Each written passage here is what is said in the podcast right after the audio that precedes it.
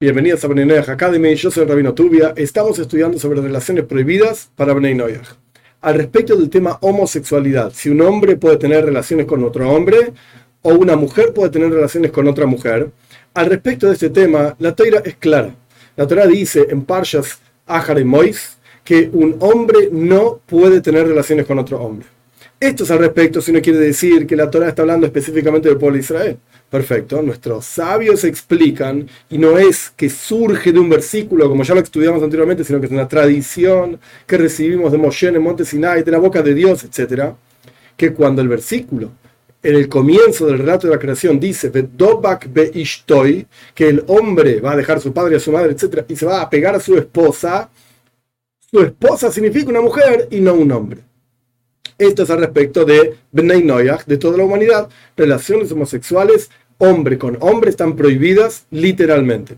Al respecto de las mujeres, la relación sexual de una mujer con otra mujer, sea lo que fuere que signifique, también está prohibido. Nuestros sabios explican que esto es lo que Dios abominaba de los pueblos que estaban en la tierra de Canaán, que luego se transforma en la tierra de Israel, cuando ingresa al pueblo de Israel, etc., y de lo que hacían en Egipto. Y Dios dice claramente, como las cosas asquerosas que hacían en Egipto, que un hombre estaba con otro hombre, una mujer estaba con otra mujer, una mujer estaba con dos hombres, todo este tipo de cuestiones, Dios las rechaza y dice que de ninguna manera se pueden hacer. Ahora bien, hay varios asuntos para explicar al respecto de esto. Punto número uno, está claro en, en los textos de la Torá que Dios prohíbe para el pueblo de Israel algunas cosas adicionales que no prohíbe para Bnei. ¿Por qué es así? Se puede ver de diferentes perspectivas, porque hay una cuestión de ketushá, de santidad que Dios elige y asigna al pueblo de Israel. Sea como fuere, esta es la realidad de los textos, pero en términos de las relaciones homosexuales, están prohibidas tanto para el pueblo de Israel como para Bnei. Punto número uno. Punto número dos nosotros como seres humanos no entendemos el porqué de cada precepto. ¿Por qué Dios decide que esto se puede comer y esto no se puede comer? En el caso de Bnei parte de un animal vivo no se puede comer. ¿Por qué? Porque Dios dijo que no. Lo mismo se aplica a no matar, a no robar. ¿Por qué? Porque Dios dijo que no. No porque tenga sentido en mí humildemente. Porque en el momento en que mi mente no tenga sentido por la razón que sea, por la circunstancia que sea, la persona va a robar, va a matar o va a hacer lo que, lo que corresponda, lo que tenga ganas que no corresponde en la mayoría de los casos. Entonces, no basamos nuestro vínculo con Dios, nuestra observancia de Torah Mitzvot, en algo que entendemos. Nos guste o no nos guste.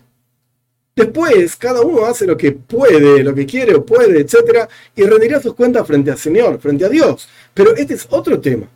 Estamos estudiando lo que el texto dice que no se puede.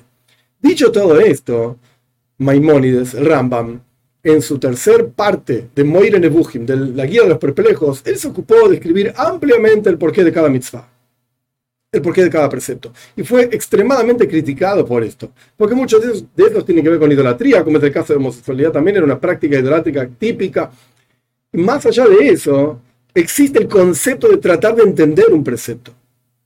Bien, al respecto del tema homosexualidad, hay una explicación que no es, lo aclaro de vuelta, no es la fuente del precepto. Y esto no es lo que, por así decir, Dios dijo y está escrito en el texto. Esta es la razón por la cual yo lo... No, no, no, no. Es una explicación para entender un concepto. En el universo entero, todo funciona en forma de dador y receptor. Todo. Yo estoy hablando ahora, entonces soy el dador. Ustedes están escuchando, espero, son receptores. El universo entero funciona así.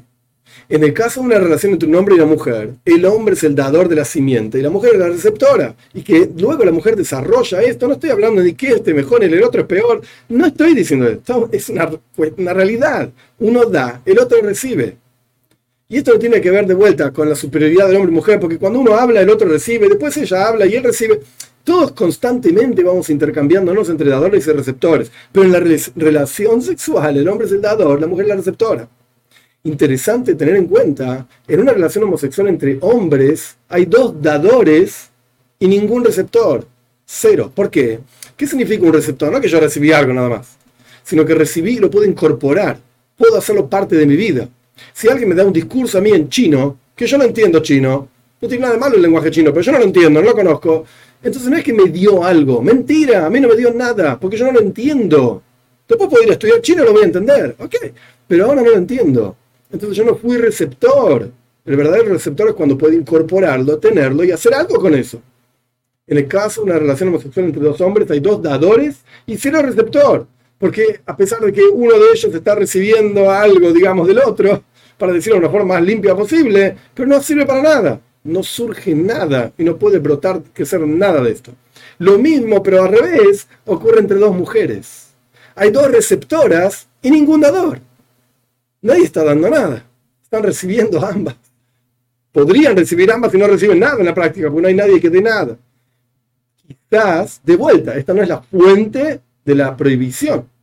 Es una explicación que post, después de que Dios lo prohibió, podemos decir, ah, mira, a mí me parece una cosa. Ok, podemos decir esto. Quizás por esta razón Dios no lo acepta. Sea como fuere, la realidad es que relaciones homosexuales están prohibidas tanto hombre con hombre como mujer con mujer, para la perspectiva de la Torah, tanto para judíos como para no judíos.